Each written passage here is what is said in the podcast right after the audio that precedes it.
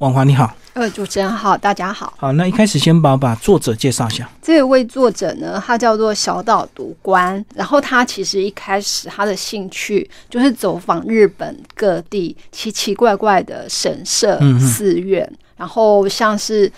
嗯，还包括像有特别的佛像啊、巨大的佛像什么的，所以他就成立了一个叫做呃真寺大道场。珍奇的寺庙大道场，那是一个部落格，然后他就写了很多相关的文章跟那个呃他拍摄的照片。然后呢，在这样子的那个寻访过程中，那有些神社寺院竟然出现了很多让他大感惊奇的景景象。嗯嗯，然后他就开始去。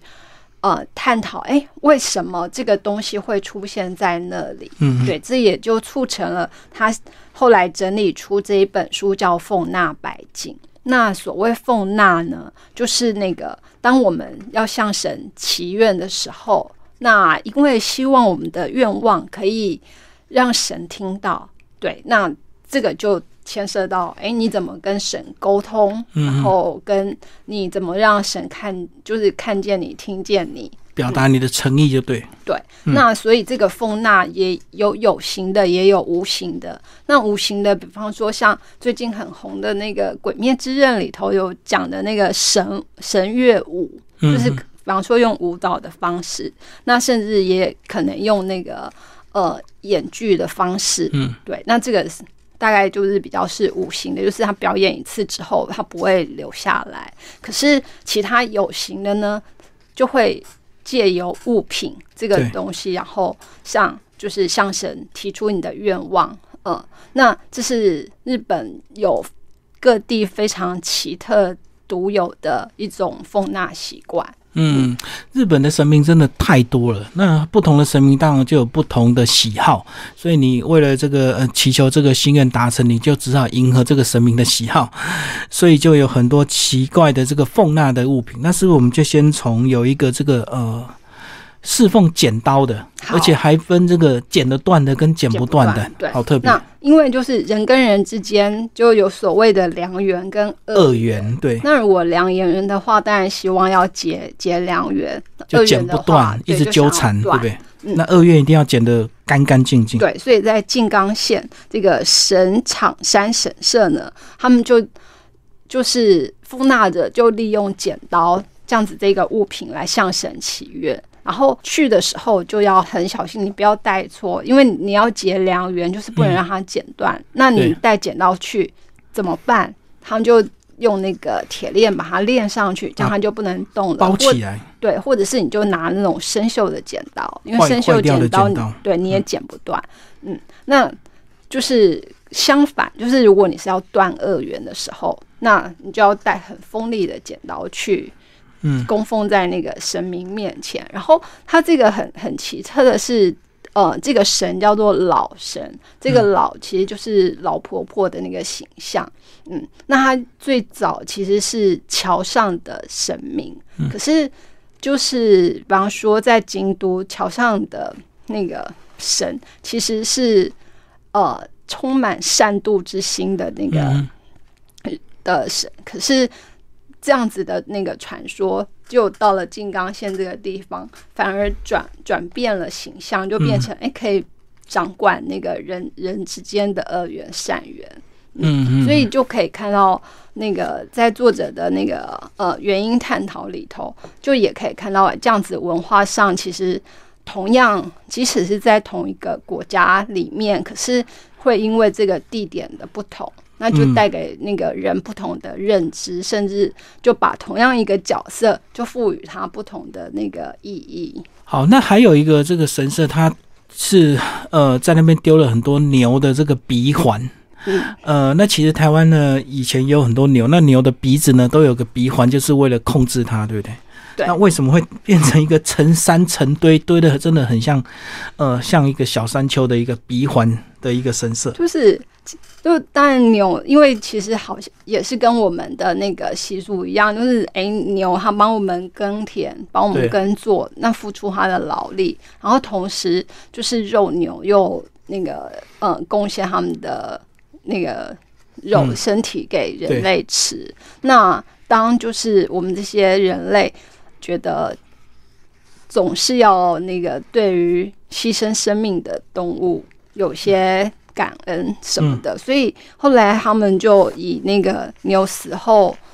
留下的算是留下的唯一唯一东西，因为拿骨头去好像有点奇怪。他们就以那个鼻环为代表，然后就把这些鼻环就拿去神社里头，其实就有点像供养，然后抚慰他的灵魂这样子的意思。嗯嗯。然后，可是像以前就是可能都是金属制的鼻环，所以就是隔一段时间之后，那个因为金属嘛比较。多用途，所以可能就会被拿去就消消消融，然后重新做成别的用具来回收掉。那可是因为现在那个笔环就变成那个彩色呃塑胶环，那所以变成嗯塑胶你也没有办法那个把它烧毁或怎样，就会产生其他问题。所以他们就把那个鼻环就集中到这个神社前面来，然后。结果就是一直累积下来，越堆越多，对，越堆越多。然后，所以现在这样子一去看，就会发现它几乎是堆成那个一座小山。嗯，那这个鼻环种，就据作者说，哎，目前的数量超过六百八十万个，而且还会从那个全国、全日本各地一直不断的送来。嗯，所以看起来的确是就是非常的惊人。农民总是希望他的牛不管这个终老之后有一个 这个在上天也被一个好的照顾啊，所以一定要想尽办法也要把这个鼻环送来这个神社，把它供奉起来就对。然后像就是除了这些之外，当然还有跟我们的那个身体健康状况很多愿望，可能比方说哎希望可以治好疾病啊，所以比方说他就有那个呃。奉纳手形物跟脚形物给神明，那甚至比较先进，就是比较现代的那个神，甚至有人会把那个运动鞋或者是袜子，对，就去供奉到神明面前。那这个就比较简单，一看就知道，哎，希望他的脚能够健步如飞。然后也有有点难以联想的，比方说有一个那个福冈县七郎泉县这个地方。它是可以，据说止咳，嗯，很灵验的地点。可是去止咳，那你到底要用什么东西来那个奉纳呢？他们这里就要奉上那个刀剑。那可是乍看之下会觉得，为什么这个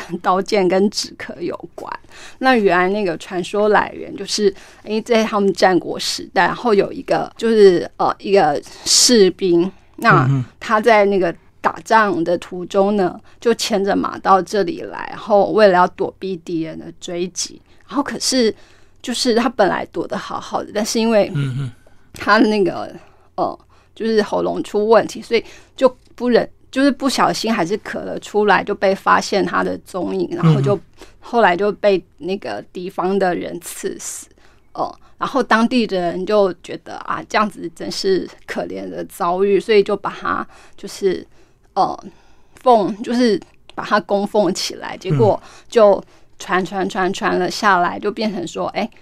你那个到这里来供奉刀剑就可以止咳。虽然说这其中的那个连接还是让我们比较对，可是。就是会有像这样子的方式出现，而且这个照片呢，这个很特别，仔细看其实还有很多是根本就未拆封的，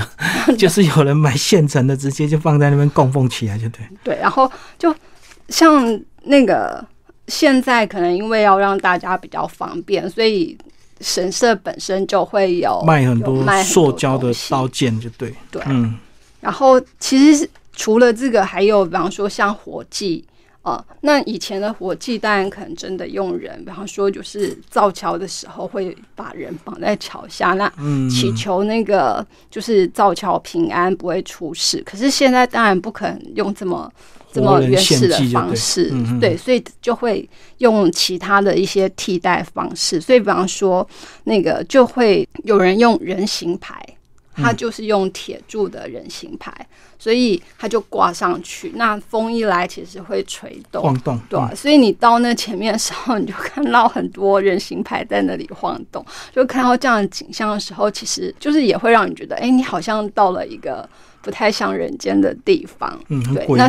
嗯，其他比方说，甚至还有像那个呃长野县的走访大社，这其实目前也是还蛮热门的观光景点。那他们以前就会去，因为是山野林间嘛，他们就会去那个猎杀鹿。那就把鹿头也是在每年的大祭的时候就供奉给神明。可是现在就现在当然就不会再去宰杀鹿，可能他们到大祭的时候就会把以前的那个鹿头搬出来，再搬出来。对，所以你还是可以看到哇，一次就是七十多只的鹿头排在那里。那现在遗留下来的就是也有以前那个，因为宰杀鹿之后。剩下的那个鹿角，那这些是目前还可以看到的。然后除了这些之外，其实也有跟就是，比方说家里如果有小孩早逝，那对于父母来讲，他们就会有很多的不忍跟不舍嘛，所以他们也会透过奉纳的方式，哎，希望小孩子到了另外一个世界，然后一样可以过得很好。那他们的那个祈求方式呢？其实他们就在绘马上面就会画上，不要让小孩子在那里孤单一人，所以会马就会画其他家人在上面，等于说，诶，他到那边去，依然在那个家人的围绕之下，可以活得很快乐，或者是，呃，跟我们可能有一点像的是。可能他的父母就会准备他最喜欢的东西，那放在他的相片旁边，那这也是他们的一种供奉的方式。嗯，那可以从中就看见，哎，原来，呃，当然就是对于亲人的那种很深的不舍的情感。嗯，那很有趣的就是作者也发现，哎。日本竟然也有地方跟台湾一样，就是会用纸扎的东西，嗯，然后可是像台湾的纸扎是后来会整个烧掉嘛，可是在日本他们就反而不是烧掉，他们就会把它供奉在那个神前，嗯，对，那这就是那个就是台湾跟日本的不同，那包括有些还有当地比较特别的，比方说有那个。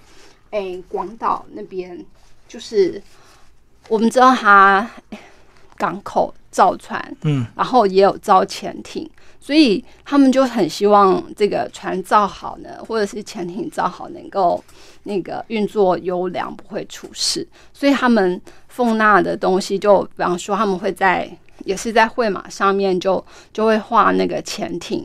对，然后会写上他的名字，就祈求那个整个。呃，行动过程中可以非常的成功平安。那同时也会包括，比方说会有太空人，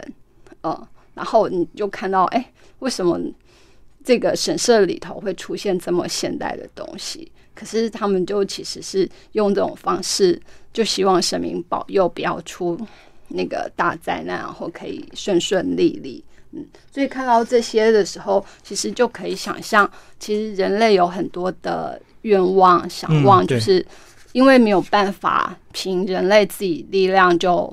获得保证，所以就会借助这些神明的力量。那当然就是这些衍生出来的沟通方式，其实就可以同时也看到人类很奇特的想象力。然后其他，比方说。与时俱进的那个奉纳物，当然中大奖是大家都很希望的，所以他在那个熊本县有一个叫做宝来宝来神社，它就不是以前流传下来的神社，而是有一个人可能他就突然有一天就中了奖，那他很高兴，就想要把这种雀跃的心情那个分享出来，然后他就他就在那边就用自己。很简简单的方式就盖了一个类似神社，可是其实不是。那这种就会变成一传十，十传百，好像说啊，这里真的会保佑人家中奖，所以就变成其他真的想要得奖的人就开始络绎不绝的到这里来。所以你去到他前面时候，可能你原本预期是神社，但是结果你看到的是一个其实很像才。才卷亭的那个那样子的东西，嗯嗯，对，那包括还有那种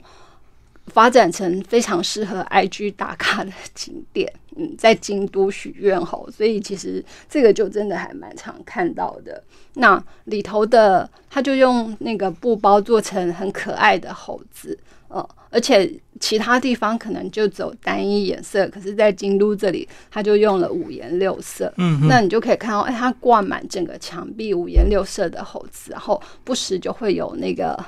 有人。拿着手机在那里自拍，那就因此而变成一个很热门的景点。嗯，许愿吼，所以就是有各式各样这种奉纳物。那这是这个作者他就是看了非常非常多之后，那他所整理下来的。对，然后包括比方说就是。大家现在感情问题啊，你要斩小三该怎么办？然后他们也会用很很有趣的方式，就是他会用木头，然后去做成那个就是男性或女性的那个生殖器。嗯，可是呢，不是就放在那，他们必须就是要拿铁钉敲上去，钉钉了很多铁钉，就对，就是某种好诅咒方式吧，不止哦。然后可是他们就会很。哎，正大光明、大啦啦的就完全展示出来。那我觉得这里头还提到一个很有趣的是，像钟馗，就是在台湾他是斩妖除魔的那个大将军嘛。那可是像到了日本，他这个斩妖除魔的的功能还是在，可是他又有一个更特别的是，他也会特别就就把它就是放在那个道路。嗯，对，旁那就是要恶主恶鬼进入那个人类的疆域，而且它也会对对，所以从其他各国传来的文的一些文化或者是这些宗教习俗，其实到了日本又有他自己新的。意义被赋予上去，所以其实这本书介绍的神社还很多啊。这个还有这个拜头发的啦，或者是拜这个野猪骨头的，甚至这个爬楼梯也有这个半夜尿尿爬楼梯的一个这个楼梯的一个祭祀神社，所以非常适合推荐给听众朋友。如果你到日本玩，已经这个呃很多大景点都已经玩过了，觉得没什么意思，其实逛逛一些特殊的神社，去看这些呃奉纳白景，呃蛮适合。另类的一个小旅行。好，谢谢王华为大家介绍这本书，践行文化出版，谢谢。